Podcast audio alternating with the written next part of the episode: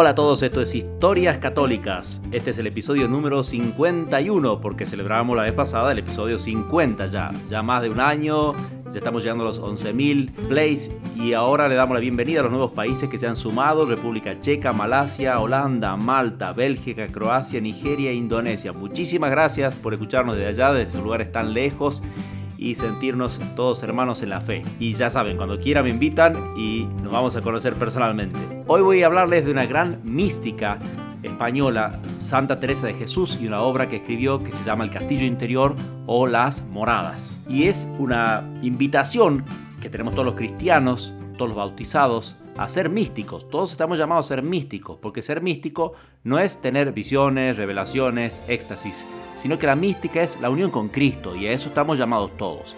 Y eso se va dando a través de distintos pasos, por eso ella habla de las siete moradas, va a representar al alma como un castillo que hay que en cierto modo ir conquistando, entrar a ese castillo, o sea que Dios está bien adentro de ese castillo, bien adentro de nuestra alma, pero nosotros estamos fuera y tenemos que llegar allí. Les voy a contar entonces, hacer un pequeño resumen de ese libro, pero antes quiero decir al menos unas palabras de quién fue Santa Teresa de Jesús. Nació en Ávila, a veces la van a escuchar como Santa Teresa de Ávila. Teresa Sánchez de Cepeda, Dávila y Ahumada nace el 28 de marzo de 1515 en Ávila. Fue la primera de ocho hijos de Alonso Sánchez de Cepeda. Y aprende a leer, que era una cosa medio rara en esa época para las mujeres. Eh, y entonces se hace una ávida lectora, lectora del libro de santo. Eso es muy importante porque eh, siempre nos motiva, lo que leemos nos motiva a imitar y qué mejor entonces que leer libro de santos que nos, motivan a tener ese grande ideal. Eso es lo que queremos hacer en este podcast de historias católicas, de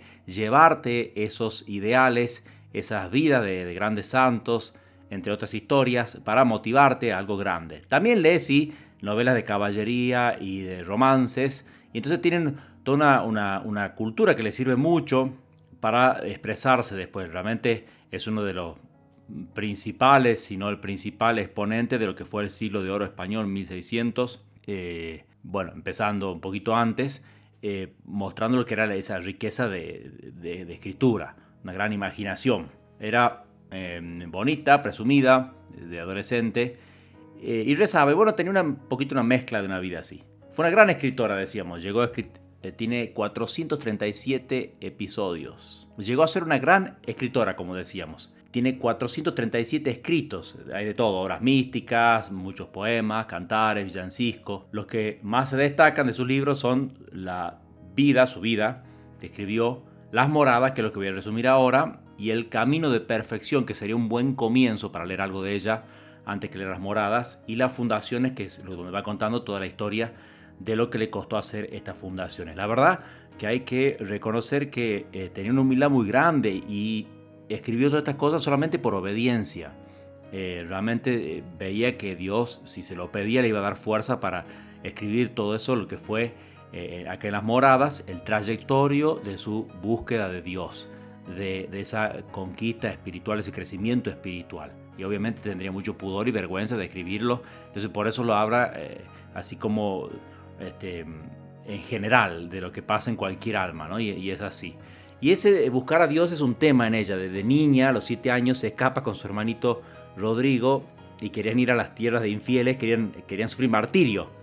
Entonces quería, tenían la idea de que este, si le cortaban la cabeza eh, los, este, musulmanes, iban directamente a Dios. Y un tío de ellos se lo encuentra ahí rápidamente, a los pocos no sé, pasos, kilómetros que han recorrido, y le dice, ¿a dónde creen que van? Y ahí contesta algo que va a ser muy profundo en la vida de Santa Teresa. Le dice, a buscar a Dios. Y ese va a ser como el leitmotiv de, del resto de su vida. En el año 1544 ya es religiosa, tiene 39 años y hace 19 años que, que es eh, monja carmelita. Digo, de pasada había sentido la vocación de, de adolescente, pero bueno, la esquivó, le parece algo difícil, muy complicado. Eh, pero bueno, terminó entrando a las carmelitas y ya tiene 19 años de religiosa cuando muere su papá y en ese mismo año tiene la primera aparición de Cristo mientras estaba rezando. Va a tener distintas apariciones, eh, visiones, comunicaciones interiores, muchas de estas manifestaciones de Dios, que lo, lo, lo impulsa a hacer la reforma de la orden carmelitana. Al principio no entendía bien qué era eso, digamos, no, no tenía ella un plan de hacerlo, simplemente quiere ir a vivir más estrictamente la regla carmelita, eh, más fielmente a lo que era la original, porque realmente se había eh, caído mucho la disciplina. Era un convento de, imagínense, 120 monjas que tendrían que estar calladas rezando y creo que ninguna lo hacía. Eh, estaban todas hablando, era una especie de, de party convent, este, así que no era muy fácil hacerse santo en eso. Por eso ve que simplemente quería irse a otra casita y hacer ahí una, en el monasterio que sería de la Encarnación, después de San José, a donde van.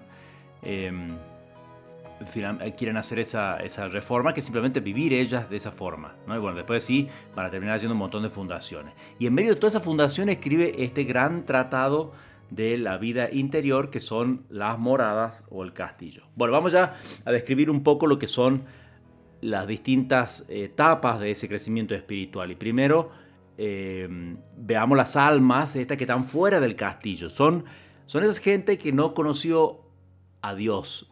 Sí, conoció, escuchó hablar de, pero eh, diría, hay total ausencia de vida cristiana, ¿no? No se vive esa fe. Entonces esa gente que está eh, endurecida en el pecado, digámoslo así directamente. Acá no vamos a usar este mulet, este, no vamos a usar este, palabras lindas para, para, para disfrazar las cosas. Entonces está en pecado mortal y la mayoría por ignorancia o fragilidad. Yo creo que así vive la mayor parte del mundo, ¿no?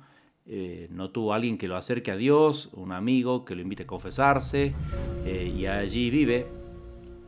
Sin embargo, hay algunos que sí, también es una indiferencia y hasta una obstinación hasta satánica, eh, de malicia en el pecado, ¿no? Entonces ahí hay una total ausencia de remordimiento, no se reza. Sin embargo, hay otras almas también que están ahí afuera del castillo que ya tienen un pequeño barniz cristiano.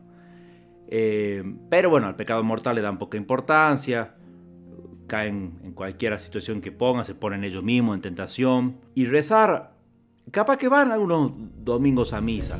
No sé, la familia va, hay un bautismo, una primera comunión, un casamiento, entonces van a alguna cosa social o Navidad. Y ahí, bueno, son, son oportunidades que Dios le va dando, pero bueno, es eso, lo omiten, lo omiten fácilmente la misa dominical. Confesión capaz que van alguna vez, ¿eh? O sea, no estoy diciendo gente que, que es atea o lo que sea, gente que ya hay algo de práctica, pero no, no entraron todavía en la vida espiritual. Entonces capaz que lo hacen cada mucho, aprovecharon ahora la pandemia para no confesarse, lo hacen medio rutinariamente, sin ningún ánimo de, crecer. Y, si rezan alguna vez para pedirle a Dios algo que necesitan y ya después se olvidan de Dios, que es simplemente como un instrumento para satisfacer los caprichos. Bueno, ya empecemos con lo que es la primera morada, es el que ya entra al castillo. Son almas, las almas creyentes, podríamos decir. Eh, todavía caen en pecado mortal, pero ya empiezan a, combatirlo. Ya hay un sincero arrepentimiento. Eh, y se confiesan bien, ya, ya hay una especie de, o sea, un propósito de enmienda, ya, ya quieren salir de eso, entonces ya, ya han entrado de esa forma al castillo. Eh, salieron de, lo que estaba afuera, que era la, la, oscuridad, la tiniebla, y ya empieza a haber algo de luz ahí adentro. Cuanto más vayan entrando, más luz tendrán en el alma, más se acercarán a Dios. Y el pecado venial, bueno, todavía no hay mucho esfuerzo para evitarlo, no, no, lo, no ven todavía que la importancia de pelear contra eso. Eh, práctica de piedad, bueno, ya capaz que empezaron con la misa dominical casi todos los domingos. Y práctica de piedad, decíamos oración, o más bien, ya empieza la oración vocal. O sea, hablar con Dios con fórmula, que está muy bien. Y, pero bueno, medio poco, no muy fiel, no es todos los días. Cuando lo hacen está muy distraído. Y sí, es para pedir cosas temporales, que no está mal pedir cosas temporales. Pero bueno, hay que preocuparse de las espirituales y darle principal importancia y tratar de, tener una relación con Dios, no solamente ir a pedirle cosas. Pero Dios ya está contento que dieron un pasito y las va a mover el Espíritu Santo a que den un pasito más. Y van entrando pasando por esas puertas. ¿Cuáles son las puertas que van pasando de morada en morada? La oración. Eso es lo que nos hace crecer e ir a ese interior del castillo, este que es como una especie de diamante, también lo describe eh, donde hay luz adentro. Por ahí imágenes muy lindas, habla en un momento de, de la belleza que tiene el alma que está en gracia de Dios.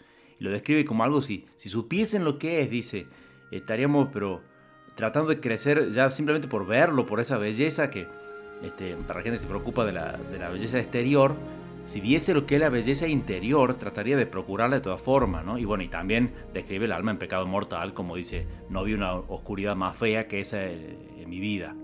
Bueno, ya, entonces hablamos de las almas que han entrado a la segunda morada, que son las almas buenas. Eh, sí, luchan mucho contra el pecado mortal, eh, lo combaten en serio, pero bueno, todavía siguen cayendo y sin embargo, cuando caen, van rápido a confesarse y eso ya está muy bueno.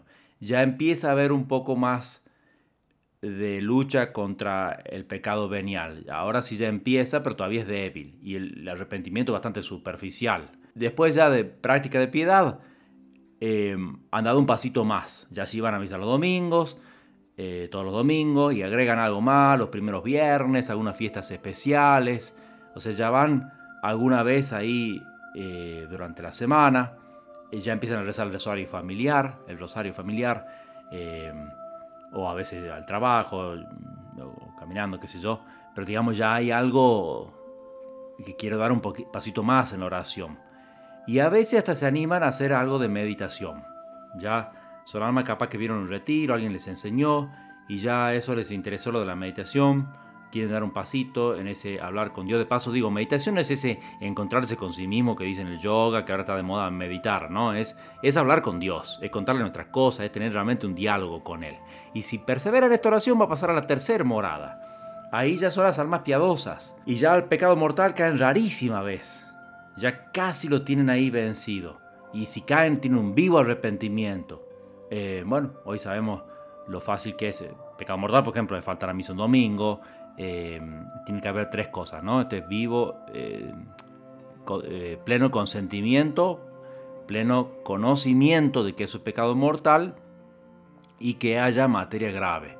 Entonces, por ejemplo, un pecado contra la pureza es materia grave. Entonces, si hay las otras dos cosas, sí, sí pasa a ser pecado mortal. Bueno, el pecado venial, si lo combaten, capaz que hacen un examen particular, ya están tratando de sacar eh, algún vicio particular y se examinan más en eso todos los días y de, crecer en una virtud.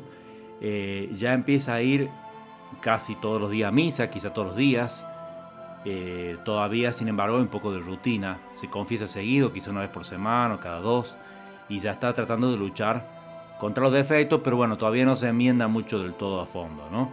Capaz que agregó más cosas, ya es fiel al rosario todos los días, este, capaz que es un Via Crucis los viernes, eh, ya publicaremos, esto queda prometido pronto, un, un Via Crucis de historias católicas para que lo podamos rezar todos juntos. Y ya hace meditación diaria. Por ahí, bueno, sí, se la saltea fácilmente, este, si, tiene ocupaciones o están con un poco de sequedad y ya empieza a poner más afectiva la, oración, más afectos en su oración. Y se va haciendo un poquito más simple. Eso sí, cuando uno va creciendo en la vida espiritual se va haciendo las cosas más simples, más fácil. Eh, uno habla más fácil con Dios, lo va mirando con una, mirada más amorosa.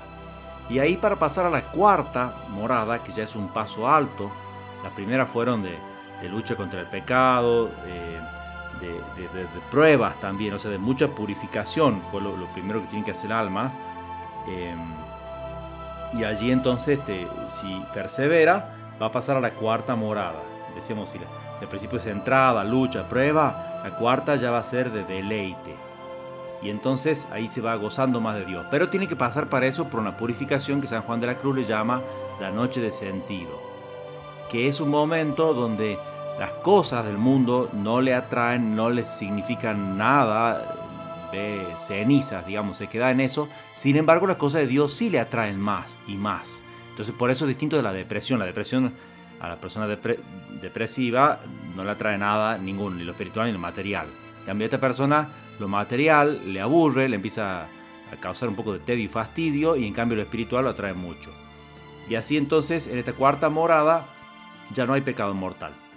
Quizá rarísima vez puede ser que aparezca una cosa, una imprevista, eh, eh, pero diría casi dudoso y hay un arrepentimiento muy rápido, hace penitencia para repararlo, ya está luchando contra el pecado venial mucho, rara vez cae en algo que sea verdaderamente deliberado, este, hace un examen particular serio para, para sacárselo encima, ya empieza a luchar contra lo que son las imperfecciones, o sea, si va viendo si la cosa la está haciendo por verdadero amor a Dios, si puso ganas en ese apostolado que tenía, eh, si no, no se estaba buscando a sí mismo, ya va a otra altura limpiando mucho más cosas del alma. Ya sí, eh, decíamos, misa y comunión diaria con mucho fervor, con, preparación a la misa, acción de gracia bien hecha, eh, la confesión también bien preparada, con amor, va creciendo el amor a la Virgen. Eh, la oración también es fiel a pesar de que haya arideces, sequedades, este, que haya vencido en esa noche de sentido. Y si, si persevera en la oración, y, sigue adelante, porque eso es lo que Dios quiere, que sigamos adelante, va a llegar a la quinta morada que ya de unión con Dios, donde están las almas relativamente perfectas. O sea, ya esto es santidad, ¿eh? ¿eh? ya pecado mortal no existe, pecado venial deliberadamente nunca. Puede ser una sorpresa que lo agarre, imperfecciones ya las está combatiendo seriamente para agradar a Dios, no, no para sentirse, no quiere sentirme perfecto, sino eh, que, que, no esté al 70% mi amor a Dios en las cosas que haga, sino que tratar de llegar al 100%. Este, esa, es la diferencia entre la Virgen y los demás santos. Este, es la cantidad de amor que pone la Virgen en las cosas. Eso es lo que realmente nos hace santos práctica de piedad, bueno, todas las demás. No es que uno va agregando más, ah, bueno, rezaba un rosario, ahora voy a rezar 10 cada día, no. Em, sino que va aumentando el amor con lo que se, con que se hace, el amor a Dios que, que uno pone las cosas. Y, va buscando más estar con Dios, conversar con Él, hasta, hasta que capaz que en medio de los líos que tenía, ojo, porque Santa Teresa cuando, cuando va pasando por esta morada, también de las fundaciones, con persecuciones por acá, por allá, calumnias que hacían contra ella, este, con todas esas cosas, ella seguía creciendo en medio de ese lío, ¿no? Y estaba creciendo más y más eh, en ese amor a Dios. Eh, ya la oración se le hace algo eh, habitual, como la respiración al alma. Y así entonces, si persevera, va a llegar, decíamos, si la quinta morada era de unión con Dios, va a llegar ya a las sextas moradas, si persevera, que son la de las almas heroicas, podríamos decirle, este, bueno, la llaman éxtasis, este, porque hay frecuencia de ese fenómeno en la oración. Eh, puede haber muchos fenómenos, ahí, decíamos eso de, la mística que no se confunde con esto, ¿no? Entonces, eh, son esos, eh, esos dones que han tenido los santos, que, Dios le ha dado como un regalo de, puro amor, o a veces para mostrar la santidad que tenían, este, que han sido de todo, bilocación, levitación, éxtasis, em, el éxtasis en concreto acá dice que Santa Teresa que pasa también como una purificación, como que el cuerpo se va espiritualizando más.